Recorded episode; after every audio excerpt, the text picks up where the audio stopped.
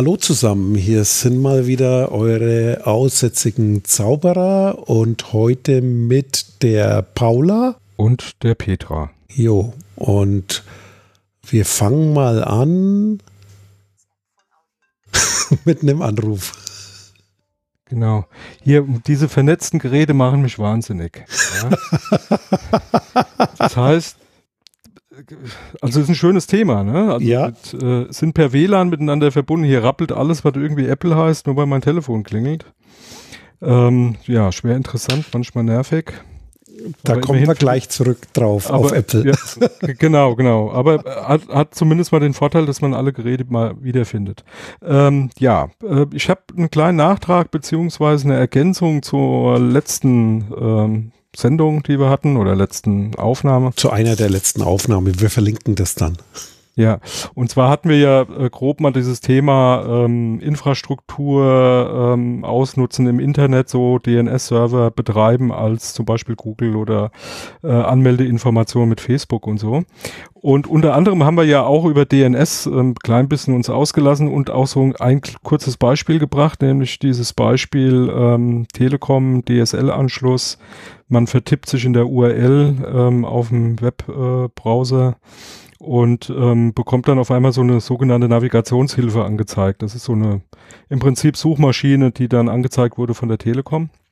Und das Ganze ähm, ist jetzt auch wieder äh, ein bisschen hochgekocht, weil äh, tatsächlich jemand äh, ja eine Anzeige erstattet hat bei den Aufsichtsbehörden zu dieser Praxis der Telekom. Ähm, und die Telekom hat das Ganze abgeschaltet. Ähm, und zwar hing das auch zusammen mit äh, dem Thema T-Online. Also Telekom hatte ja mal T-Online. Das ist an Streuer verkauft worden. Das ist ein äh, ja, Werbe, eine Werbefirma, die Werbung verkauft, die diese ganze T-Online ähm, betreibt ähm, und aber auch die Namensrechte von T-Online praktisch mit übernommen hat. Und das Problem, was sich jetzt natürlich komplett ähm, nochmal verschärft, äh, neben dem, dass äh, solche DNS-Anfragen einfach abgefangen werden und interpretiert werden und eben nicht ähm, für die für das Routing oder ja das Routing innerhalb von Internet genutzt wird, nämlich son sondern eben für Werbezwecke oder für andere Zwecke, ähm, ist deswegen nochmal äh, praktisch verschärft, weil das die ganze Zeit ja in praktisch dieser Wolke DSL-Anschluss von Telekom geblieben ist. Also man musste, damit das ähm, die Telekom gemacht hat, tatsächlich einen DSL-Anschluss von der Telekom haben und ähm, über einen Webbrowser, über T-Online letztendlich ähm, da auch ähm, äh, ja im Prinzip Anfragen abschicken. Ähm, die ganze Sache war auch so gestaltet, dass man das auch abschalten konnte. Ähm, problematisch wurde das jetzt natürlich dadurch, dass eben T-Online gar nicht mehr zur Telekom gehört. Das heißt, die haben jetzt diese Anfragen gar nicht selber bearbeitet, sondern im Prinzip an Steuer weitergegeben. Und das ist natürlich ein Hammer. Ne? Ähm, aus Datenschutzsicht. Ne? Du hast eine ganz, also du gibst oben eine, eine URL ein, ähm, die wird im Prinzip interpretiert, ähm, ausgewertet und aber eben nicht von deinem Provider, mit dem du ja da auch einen Vertrag hast, nämlich Internetanschluss ähm, und äh, entsprechende Auflösung der ähm, Adressen auf IP-Adressen, um eben dieses Internet nutzen zu können, ähm, sondern es wurde weitergegeben an einen Werbetreibenden, der damit eigentlich überhaupt gar nichts zu tun hatte. Ja. Und ähm, wie gesagt, die Telekom hat das abgeschaltet, gibt's nicht mehr. Nichtsdestotrotz ähm, ist es ein schönes Beispiel eben genau für die Risiken, die sich da ergeben. Ne? Das auf jeden Fall. Das ist dann sozusagen eine Datenschutzpanne, oder? Ist das ja. dann auch als Datenschutzpanne irgendwo gemeldet worden oder? Das äh, weiß ich nicht. Ich äh, habe äh, das Ganze in, bei golem.de ähm, gelesen. Da gab es dann auch zum, am 22. Mai nochmal einen Nachtrag, dass die Telekom explizit nochmal darauf hinweist, dass eben nicht ähm, die Abschaltung dieser Navigationshilfe aufgrund der, ähm, äh, der Strafanzeige ähm, äh, gemacht wurde, sondern wegen der Beschwerde an die Bundesnetzagentur. Ähm, ja, ist, kann man jetzt so oder so sehen. Okay. Ob sie damit zugeben, dass sie damit ein Problem gehabt haben. Also ich denke, rechtlich gesehen ist es schon sehr haarig. Ja. Ja, auf jeden Fall, weil du rechnest ja dann nicht mit, wenn du einen Netzprovider hast, dass die Telekom da sozusagen die DNS, also Domain Name Service Anfragen da weitergibt. das ist wahrscheinlich irgendwie eine Panne durch dieses ehemalige T-Online, das da verkauft wurde. Und das wird dann scheinbar nicht sauber auseinandergenommen. Und ist halt, äh, äh, de, der Beigeschmack ist dann sozusagen, das ist aber eine Werbefirma. Das sind also genau diejenigen, ja. die sich für die Daten interessieren. Absolut, ja. Und im Prinzip müssten die dann ja auch mitgekriegt haben, wenn man äh, sein E-Mail-Postfach bei der Telekom über den Webbrowser benutzt hat, weil da, da, da ist man ja auch auf dieser T-Online-Seite. Das heißt, zum Log-On landet man ja immer auf dieser T-Online-Seite. Das ist dann eventuell auch darüber gegangen. Ja, ist definitiv ein, ein, ein größeres Thema, ne? weil äh, du ja mit diesen DNS-Anfragen ja nicht nur die eigentliche Anfrage weitergibst, sondern auch Cookies und äh, äh, Session-IDs, ja, ähm, also Tokens, äh, die praktisch für eine Session erzeugt wurden und damit äh, sowas wie eine Authentifikation ähm, umsetzen. Also das ist schon, kann schon ziemlich haarig sein. Ja, ja also danke für den Nachtrag und dann sind wir ja schon eigentlich beim, beim, ja, fast beim nächsten Thema. Und zwar das, was ich da rausgesucht habe, handelt auch um einen Login. Und zwar geht es um das Thema äh, Apple Login oder Login mit Apple. Und zwar auf der WWDC, WWDC Worldwide Developers Conference, also die weltweite Entwicklerkonferenz, die Anfang Juni immer bei Apple stattfindet. Da wurden Neuigkeiten vorgestellt und eine spannende Neuigkeit, die finde ich als Datenschützer echt interessant, ist das Thema Apple bietet jetzt einen Login-Service an, sowas, was ja Google schon lang anbietet. Facebook bietet es an. Auf vielen Seiten hat man ja mal hier Login with Google oder Login with Facebook. Und das wird es jetzt auch mit Apple geben. Aber was ich besonders daran finde, ist das Thema, die machen das jetzt anders. Und zwar mit ein paar ganz spannenden Dingen. Und zwar, wenn man da jetzt sozusagen ein neues Konto irgendwo anlegt und auf die Seite geht, zum Beispiel mit dem iPhone, dann kriegt man quasi dieses Login mit Apple angezeigt.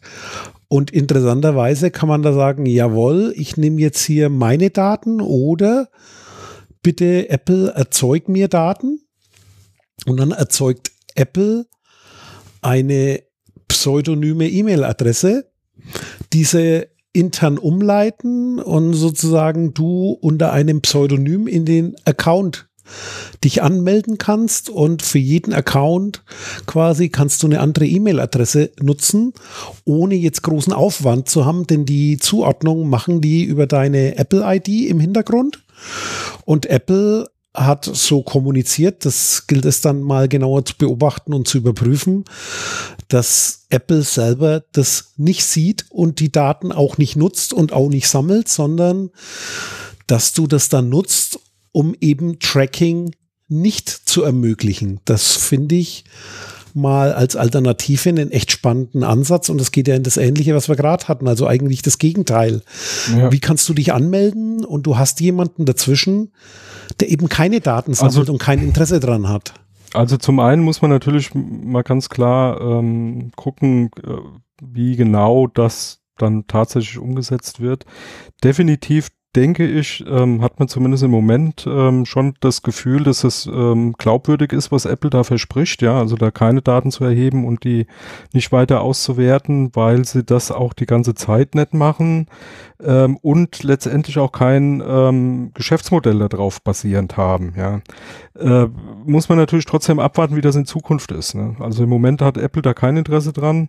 Ähm, weil sie mit ihrer Software und mit ihrer Hardware natürlich noch genug Geld verdienen, ähm, aber man muss halt mal schauen, wie das in Zukunft sich dann so entwickelt. Aber ich würde jetzt im Moment zumindest mal Apple mehr vertrauen, wie in der Google oder wie in der Facebook, die definitiv ein geschäftliches Interesse daran haben, diese Daten zu nutzen. Ja. Und das, was ich so extrem spannend finde an dem Ansatz, ist halt, das ist so ähnlich wie auch mit äh, in der Wolke zentral oder dezentral KI anwenden oder irgendwelche Dinge tun. Das ist halt jetzt ein Gegenentwurf. Und ich glaube, das hat einen Push gegeben durch die Datenschutzgrundverordnung.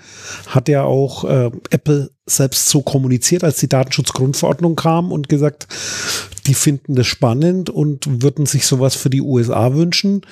Und das, was mich halt extrem dran freut ist, freut, ist, es gibt jetzt einen Gegenentwurf und zwar einen prominenten Gegenentwurf, weil solche Ansätze gab es bisher nur von, sage ich mal, kleineren Firmen. Es gibt auch in Deutschland kleinere Firmen, die so Datenschutz äh, wertige Lösungen oder ich will jetzt nicht sagen datenschutzkonform, denn das ist alles, was man so anbietet, soll ja datenschutzkonform, sondern so Mehrwert im Datenschutz, also äh, Persönlichkeitsrecht unterstützende Lösungen mit genau solchen Dingen gibt's bisher nur von kleinen Firmen und davon kriegt halt die Masse nichts mit. Und das ist jetzt sozusagen einer der großen Player, der das eben komplett anders macht und sagt, hallo, uns interessiert das, was hier mit Daten passiert. Wir beobachten die Entwicklung und wir sind der Meinung, das ist nicht so toll, was da läuft. Und sozusagen, um für die Zukunft da auch mal einen Punkt zu setzen, bieten wir jetzt Alternativen an. Und das muss man mit Spannung beobachten, denn das ist echt mal, ja, eine Hausnummer zu sagen, wir bieten da das Gegenteil an und tun eben nicht, ja. äh, wie andere immer nur ich, schnorcheln.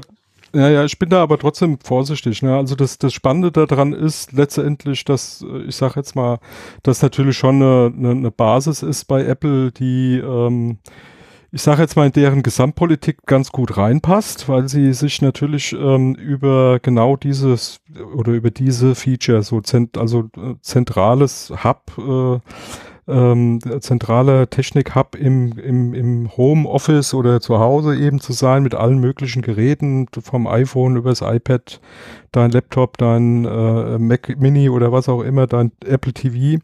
Dein HomePod, dein Lautsprecher. Dein HomePod, ne? genau, alles, alles Mögliche von Apple.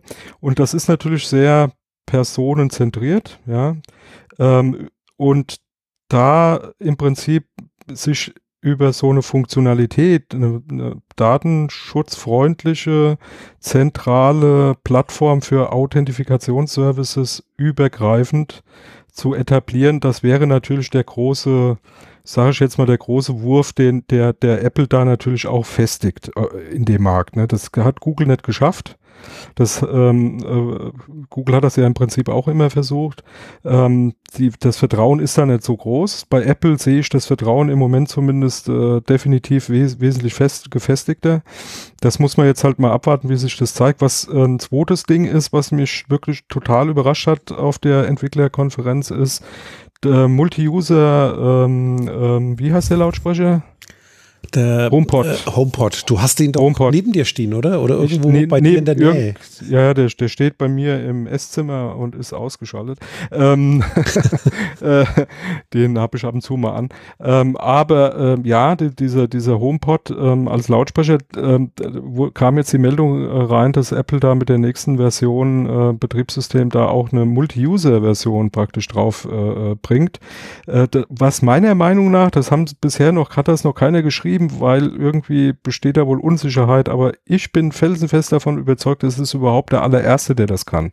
Weil soweit ich weiß, können das alle anderen auch nicht. Also du kannst weder beim Google ähm, äh, bei Alexa noch bei dem Google-Teil ähm, irgendwie äh, äh, Stimmen unterscheiden. Ganz egal, wer da reinbrüllt, das wird definitiv angenommen als Befehl. Deswegen ist es auch immer lustig, bei anderen Leuten irgendwelche Wecker einzustellen. Also ähm, Alexa, du, bestell mal bitte. Ja, oder, oder äh, weg, weg, weg, weg Essen um für die aussätzigen Zauberer. Weg, weg, mich um 5.50 Uhr mit Heino oder so und dann macht er das. Ne? Also, oder, oder sie, ja, je nachdem, welches Geschlecht jetzt dieser Lautsprecher hat.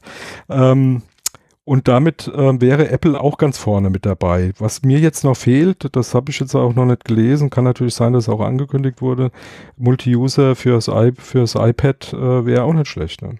Also bevor ich darauf eingehe, nochmal eine Rückfrage. Wie, wie muss ich jetzt Multi-User da verstehen? Ja, Weil ich kann mir das gerade so nicht vorstellen, was Multi-User also da heißen soll.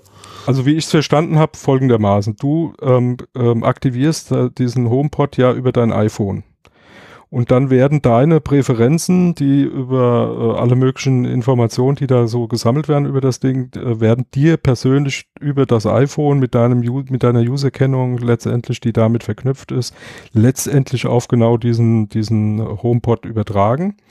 Ähm, und das Ding weiß dann, das gehört jetzt hier der Paula, ja, so. Und wenn jetzt die Petra das auch noch nutzen will, dann muss sie mit ihrem iPhone das praktisch auch nochmal aktivieren, auf demselben HomePod und dann auch mit ihrer Stimme praktisch koppeln. Und dann weiß das Ding, das muss es natürlich auch irgendwie lernen, dass wenn du sprichst, ja, die Paula gemeint ist und wenn ich spreche, die Petra oder umgekehrt.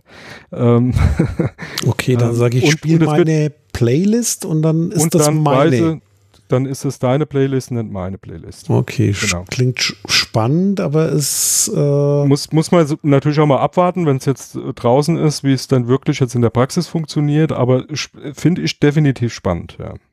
Okay, das war jetzt mal so ein äh, Einschubthema, aber ich wollte noch mal quasi äh, zurück aufs andere Thema und zwar bei dem Punkt, den wir haben, ist also eins klar, all diese Services, also so ein Login-Service, das DNS, was wir am Anfang angesprochen haben, aber auch sowas, du hast einen Lautsprecher rumstehen, die sind schon grundsätzlich darauf ausgelegt, dass persönliche Daten entstehen. Also das ist ein Grundsatzthema. Deswegen finde ich den Ansatz so spannend, weil ohne die Daten geht's gar nicht.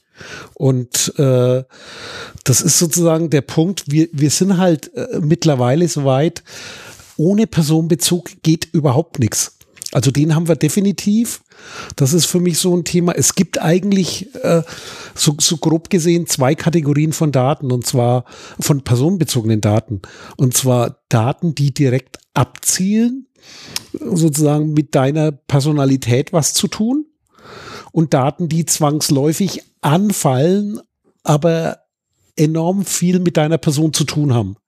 Mhm. Jetzt sozusagen diese DNS-Anfragen, wo du quasi ein Persönlichkeitsbild machen kannst, ohne jetzt direkt zu wissen, welcher User das ist, weil bei dem ersten Beispiel hier mit dem T-Online DNS-Hilfeseite konnten die dann schon tracken, aber die haben jetzt nicht gewusst, äh, bist du die Paula oder die Petra, sondern haben das quasi über die Verbindungen gemacht oder Zusatzdinge können sie es verknüpfen.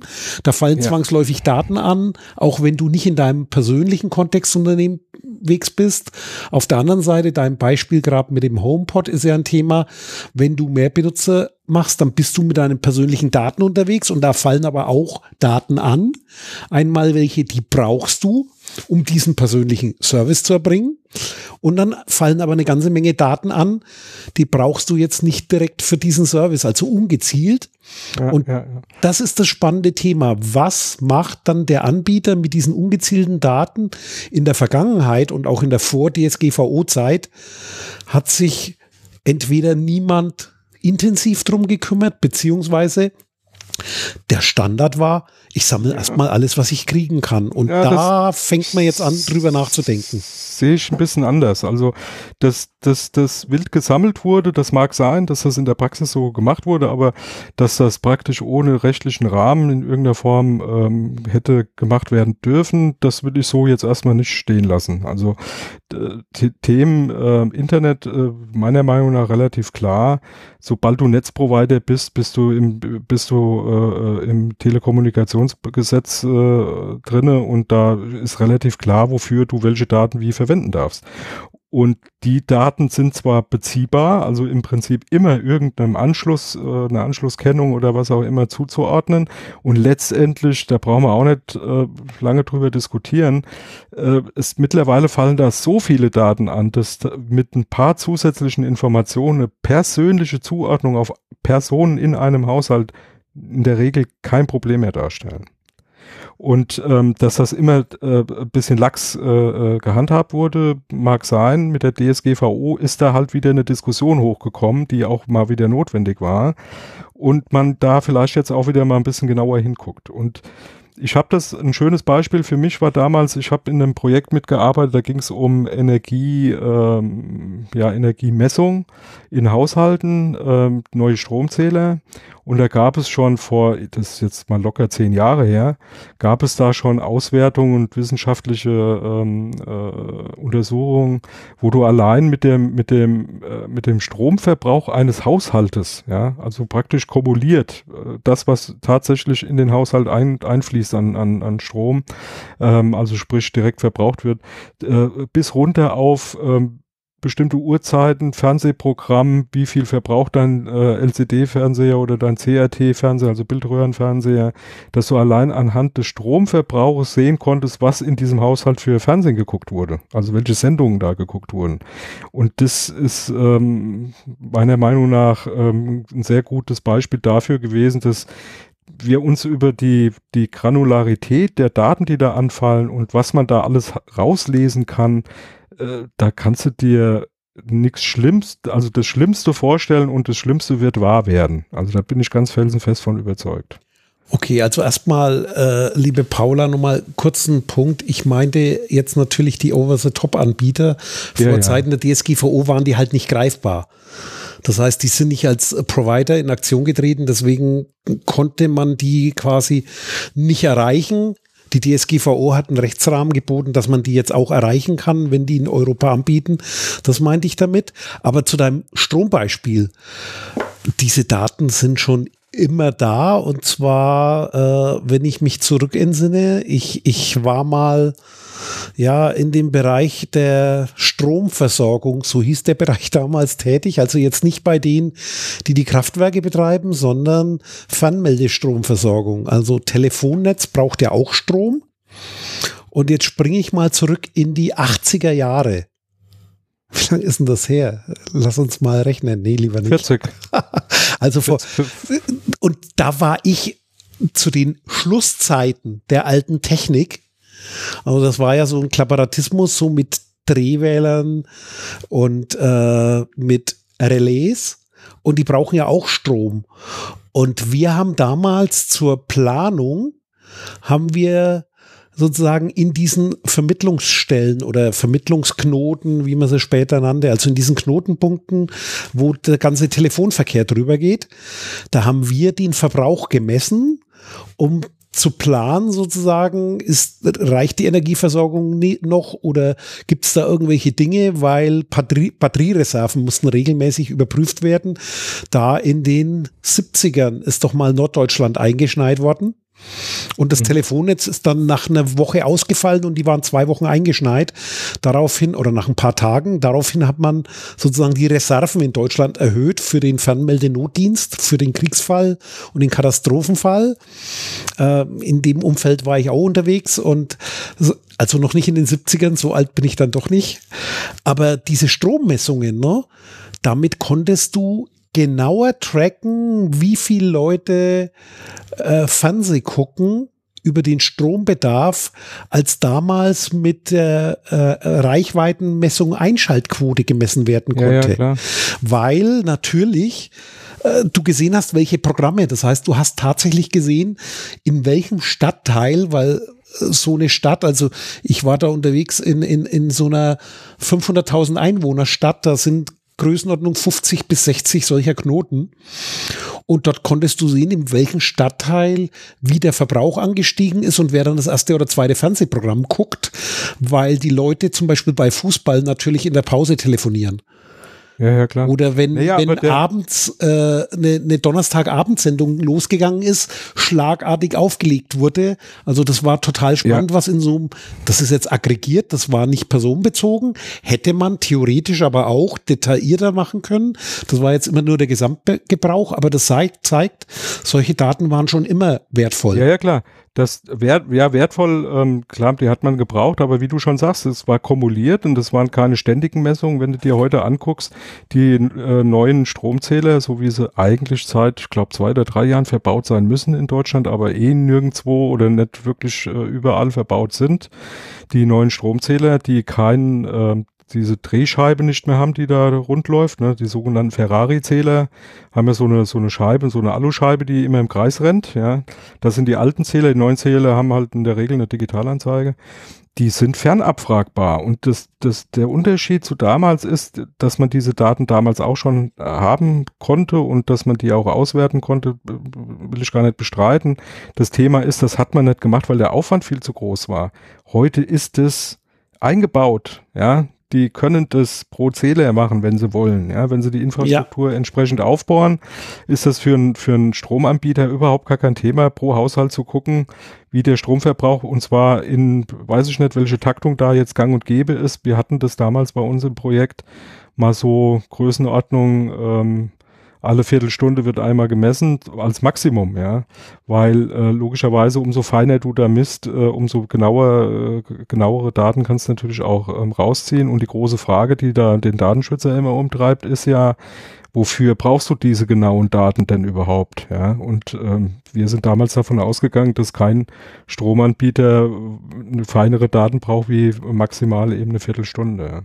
So, ähm, aber davon mal ab, also diese, diese Thematik, die ist natürlich ähm, insgesamt viel krasser geworden und ähm, das sollte ja auch nur mal ein Beispiel dafür sein, dass man auch aus Daten, die im ersten Moment einem total unwichtig erscheinen oder eben nicht direkt personenbeziehbar erscheinen, ähm, eine ganze Menge an, an, an Informationen beinhalten können, vor allem wenn man sie kombinieren kann mit anderen Sachen.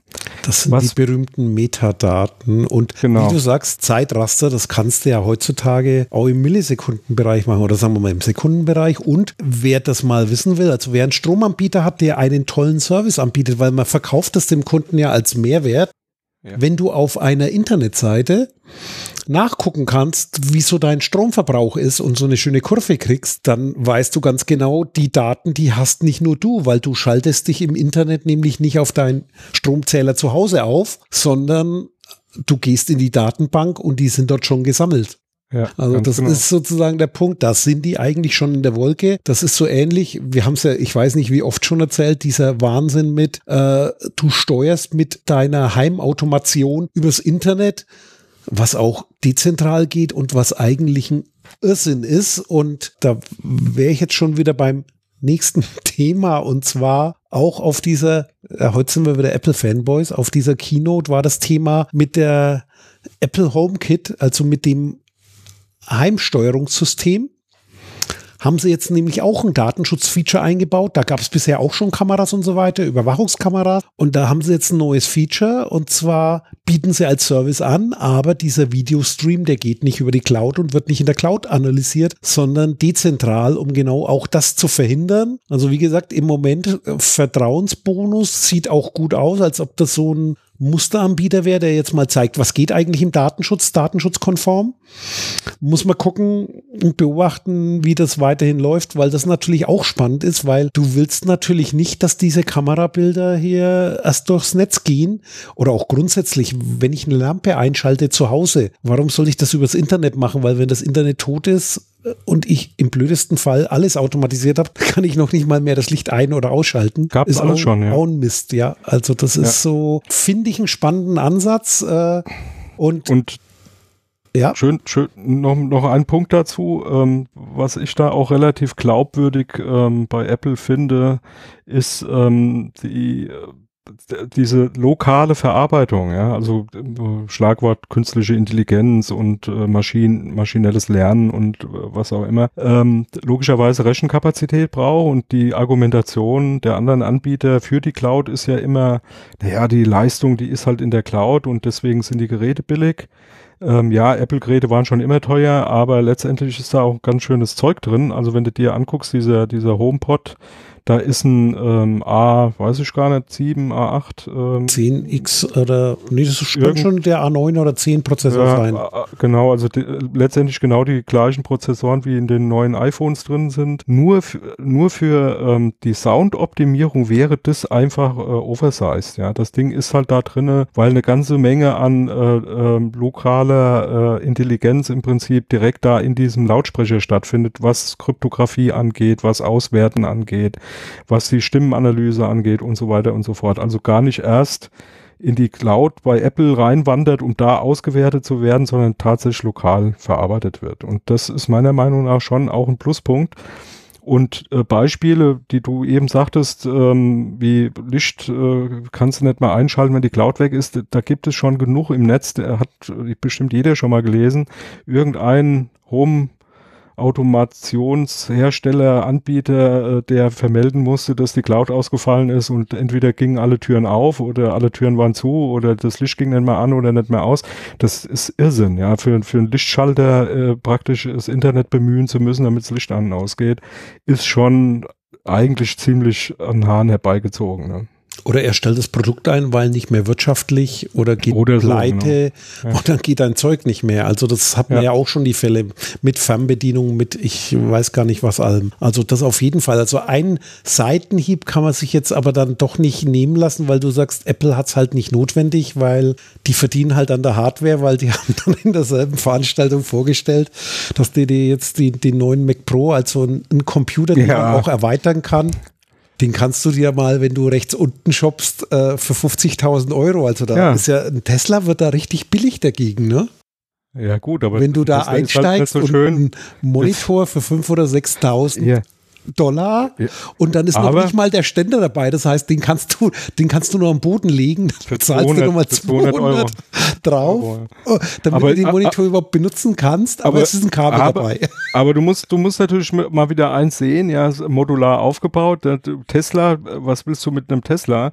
Der neue PowerBook, der, der neue Power Mac hat Rollen, ja. Also das sind schon Rollen dran. Ja. Damit kannst du zumindest schon mal bergunter, ja. Und der hat Rechenleistung wie die Sau, ja. Also das wäre so ein neuer Sport, also sozusagen das, das, das sozusagen das dekadenteste Seifenkistenrennen. Du nimmst den neuen Mac Pro und, und bretterst den Berg runter.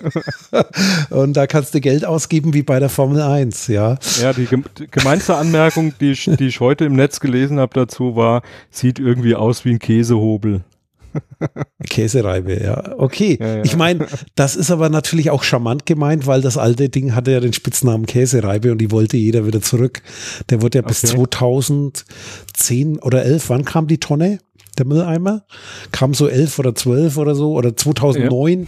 irgendwie um den Dreh rum und äh, ja, ich bin jetzt zu faul zum Nachgucken, sonst wüsste man es genauer. Jo, das war sozusagen der Punkt, aber eins müssen wir jetzt doch noch anschneiden. Du hattest vorhin noch das iPad angesprochen. Ja, eigenes Betriebssystem. Eigenes Betriebssystem hatte das doch schon mal. Und zwar als es rauskam, weil es so geheim ja. war, haben die ja. damals im Geheimen mit einem Spezialteam sozusagen eine eigene Version fürs erste iPad entwickelt, die sie dann zusammenführen mussten.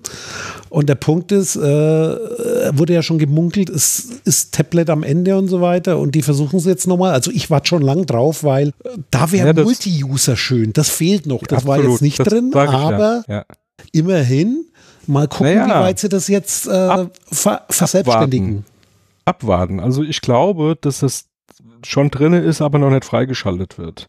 Also das Multi, das, das, das sieht ja schon so ein bisschen aus wie, ich sage jetzt mal, ähm, ja, das äh, Mac OS 10 in, in einer, in einer, ich sage jetzt mal mit einer anderen Oberfläche so ein Stück weit. Ähm, ich kann mir gut vorstellen, dass die Basis schon sehr, sehr gleich ist oder sehr, sehr ähnlich ist, zumindest zum Mac OS 10. Und dass das eigentlich nur noch eine Frage der, der, der Feature-Freischaltung ist, so nach und nach. Da kommt hundertprozentig auch Multi-User.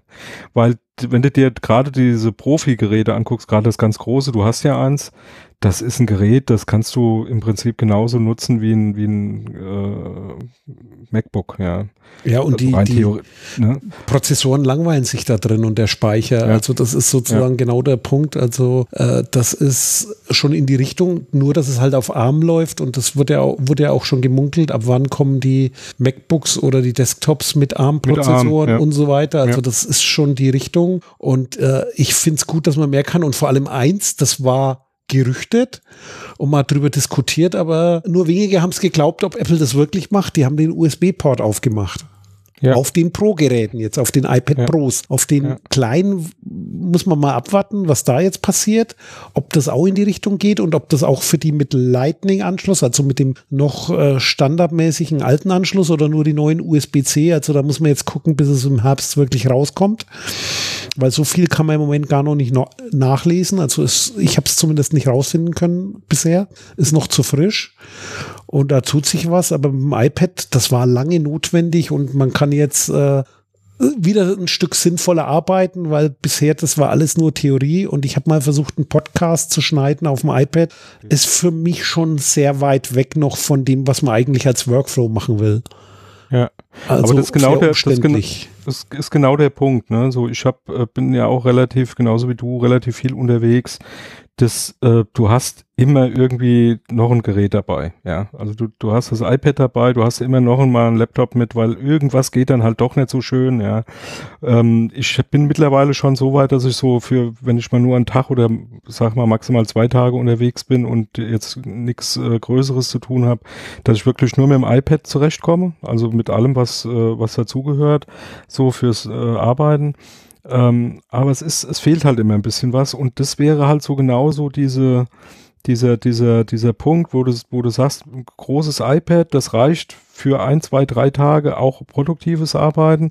Und wenn du wirklich viel zu tun hast, ähm, programmieren oder sehr intensive Dinge zu machen hast, dann hast du halt dein Laptop dabei.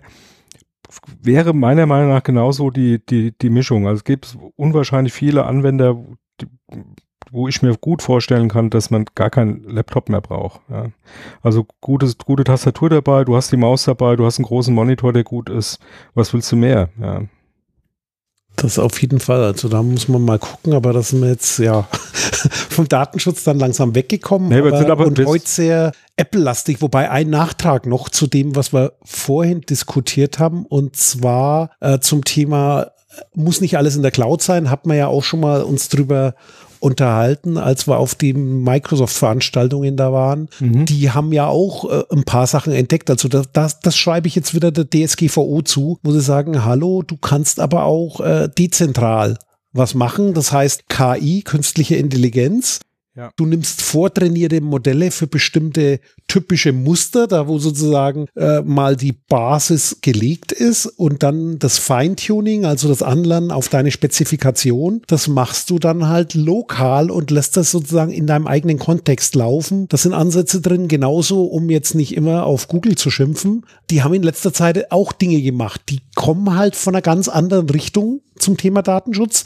Aber ich finde es nach wie vor spannend, weil die machen jetzt auch bestimmte Dinge möglich, weil sie müssen durch die DSGVO und geben dir Stück für Stück, wir hatten ja letztens die Sendung drüber gemacht, was für uns jetzt nicht überraschend war, aber Stück für Stück sieht man jetzt plötzlich, wo Google überall reinguckt, weil sie das natürlich transparenter gestalten müssen und auch gestalten und auch bestimmte Löschfunktionen und so weiter anbieten und dadurch passiert da was in dem Thema. Also das finde ich extrem spannend und halt eine der positiven Dinge, die eine DSGVO bewegt hat. Ohne die glaube ich nicht, dass das alles passiert wäre in den letzten ja. paar Jahren.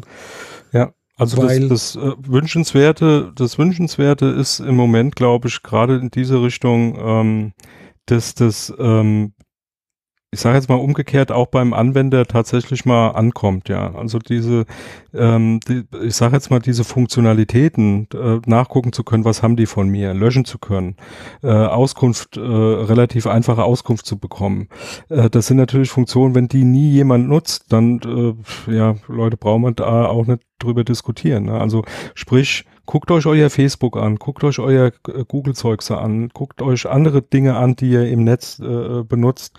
Ähm, zwei Sachen, die mir jetzt in letzter Zeit aufgefallen sind, neben dem, ähm, was du schon sagtest, dass da eine ganze Menge auch preisgegeben wird und auch äh, Funktionen, ähm, ähm, ähm, ja, ich sage jetzt mal, bereitgestellt werden, um da einfacher ranzukommen und das auch einfacher steuern zu können, ähm, sind auch äh, Meldungen über äh, Verstöße beziehungsweise Dinge, die dann passiert sind, die öffentlich dann tatsächlich ähm, an den Nutzer herangetragen werden. Also ich habe jetzt hier letzte Woche drei Mails bekommen von Anbietern, die mir mitgeteilt haben, dass sie tatsächlich ein, äh, ein Sicherheitsproblem hatten. Ja. Ähm, das hat es vor zwei Jahren nicht gegeben. Da hat mich da nie, also ich habe so, äh, immer nur in der Presse irgendwie erfahren, wenn es dann mal öffentlich wurde. Aber dass mich die proaktiv angeschrieben hätten ähm, und da reinschreiben, hier von dann bis da äh, war irgendwelche Zugriffe auf unsere Datenbanken, die nicht äh, autorisiert waren und wir haben das jetzt untersuchen lassen und das und das und das ist genau passiert und das sind die Tipps, äh, die wir dir jetzt geben, um das äh, wieder für dich sicherer zu machen und so weiter. Ähm, das hat es vor, vor, vor der DSGVO äh, in Kraftsetzung äh, praktisch nicht gegeben. Genau, und aber es geht auch nicht so schnell. Und man muss aber auch dann fairerweise sagen, die DSGVO gilt jetzt seit mh, knapp über einem Jahr. Ja, eigentlich und seit drei Jahren. Genau, das wollte ich sagen. Heißt aber nicht, dass das alles in dem Jahr passiert ist, denn die ist ja seit drei Jahren draußen. Es gab zwei Jahre Vorbereitungszeit oder Übergangsfrist, je nachdem, wie man es nennen will. Und der erste Entwurf war 2014. Und ich erinnere mich an die Entstehungszeit der DSGVO, die ja ganz deutlich gezeigt hat, über das Lobbying insbesondere auch die USA haben sich sehr intensiv seit 2015 schon mit den Themen auseinandergesetzt und deswegen ist das so ein Thema, ist auch erklärbar, warum das jetzt langsam kommt, weil halt da doch schon fast fünf Jahre äh, ins Land gegangen sind, seitdem diese Dinge mal gesetzt waren, wohin sich das entwickelt und dann auch wirken konnten. Also es ist nicht so, dass das jetzt alles in einem Jahr entstanden ist. Das hätte mich dann schon verwundert, weil wir beobachten das ja schon eine Zeit lang. Ja, also wünschenswert, ähm, so vielleicht so als ähm, Plädoyer oder Schlusswunsch äh, meinerseits wäre tatsächlich, ähm, dass das ähm, Schule macht. Ähm, ich sage jetzt mal die Dinge ähm, eben nicht als Pflicht nur zu begreifen, sondern eben auch als Chance, ähm, gute Produkte, äh, die mit den Kunden beziehungsweise mit uns als Usern zusammen äh, eine bestimmte Wertigkeit bekommen und da ist Datenschutz halt einfach ein Feature, was da reingehört, ja, Punkt um. Und vor allem, wenn das halt so eine mächtige Firma macht, wie jetzt im Moment Apple, die da einsteigen und halt mal einen Gegenentwurf zeigen, geht auch anders, weil das hat halt gefehlt in der Vergangenheit, das prominent zu sehen. Und eins haben wir noch nicht angesprochen, weil wir verlinken dann auch den Artikel bei Heise, was natürlich nervig ist, dass mal wieder viele in der Politik das nicht verstehen und viel zu nervös mit Twitter umgehen und dann schon wieder twittern, dass hier Apple Machtmissbrauch macht, weil sie jetzt die, die Anbieter und die Entwickler dazu zwingen wollen, dass man sich mit Apple anmeldet. Also an die Leute muss man sagen, Leute, ihr habt da irgendwas falsch verstanden. Und mit Datenschutz habt ihr auch nichts am Hut. Also bitte guckt euch die Themen genauer an und bringt nicht irgend auf was drauf und macht nicht irgendwas aus ja, irgendwelchen Sachen. Das ist schon wieder total nervig. Weil auseinandersetzen kann man diskutieren, ja, definitiv muss man auch überlegen, bei Apple drauf zu gucken, hat man ja das letzte Mal diskutiert, ab wann sollte man als Staat auch regulativ eingreifen, bis zu welcher Größe von der Firma sollte man das tolerieren. Aber jetzt zu sagen, dass Apple hier gegen Facebook und Google unterwegs ist und da müsste man einschreiten, das klingt komisch. Das klingt danach, als ob da jemand was nicht richtig verstanden hat. Naja. Ja, ja. Und gut. Haben wir was vergessen? Ja, sicher haben wir was vergessen, aber das macht ja nichts. Weil wir haben es ja vergessen. Und vielen Dank fürs Zuhören und tschüss bis zum nächsten Mal. Ja, macht's gut. Ciao. Dieses Angebot ist keine Rechtsberatung und vollständig subjektiv. Zu Risiken und Nebenwirkungen lesen Sie die Gesetzgebung und fragen Ihren Datenschutzbeauftragten oder Rechtsanwalt.